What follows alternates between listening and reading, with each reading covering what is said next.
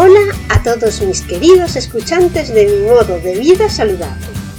Soy Margot Tomé, creadora del blog mimododevida.com, una apasionada de la comida saludable y del deporte desde que tengo 10 años. Leo todo, todo lo que cae en mis manos sobre fitness y nutrición. No lo puedo evitar. Madre de familia numerosa, trabajo por las mañanas fuera de casa y estudio y hago deporte casi todos los días por las tardes.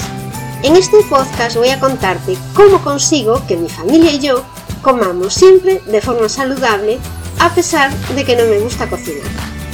Te cuento mis trucos para ahorrar tiempo en las gestiones diarias, cómo cocinar sano para 5 en poco tiempo y cómo hacer ejercicio a diario y algunas de las aplicaciones y herramientas modernas que me facilitan la vida.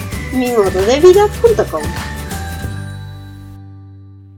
antes de empezar el programa de hoy, comentaros que estoy pensando en un lanzamiento de un producto que van a ser unos planificadores de menús semanales, donde compartiré contigo mis planificadores de menús para ayudarte a comer comida real y adelgazar sin darte cuenta. Un plan completo semanal con menús, recetas saludables y actividades dirigidas online que te ayudarán a adelgazar sin darte cuenta y no volver a engordar. Para que estés enterado de cuando lanzo este plan con los planificadores, te aconsejo que te suscribas a la newsletter. Puedes ir a mi blog, mimododevida.com barra landing guion planificadores. Así empezamos con el programa de hoy.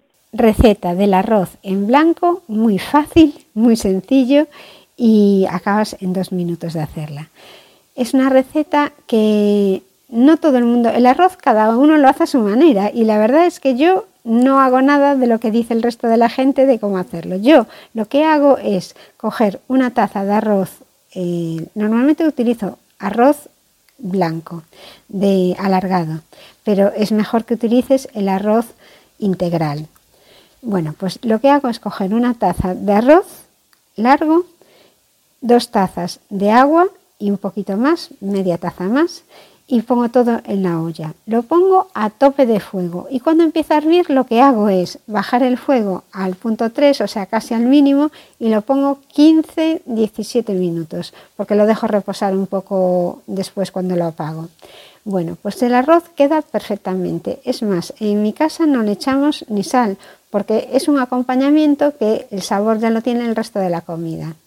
Como ves, el arroz no, no puede ser ningún inconveniente para decidirse por tomar otra cosa más insana. El arroz es muy fácil de hacer, es comida real. A mí, por lo que no me gusta mucho abusar del arroz es porque es un hidrato de carbono simple y ya sabes que los hidratos de carbono simple, tan pronto los comes, pasan directamente a la sangre como glucosa y eso sube el azúcar en la sangre y no es bueno para nada como vamos viendo a lo largo de los capítulos.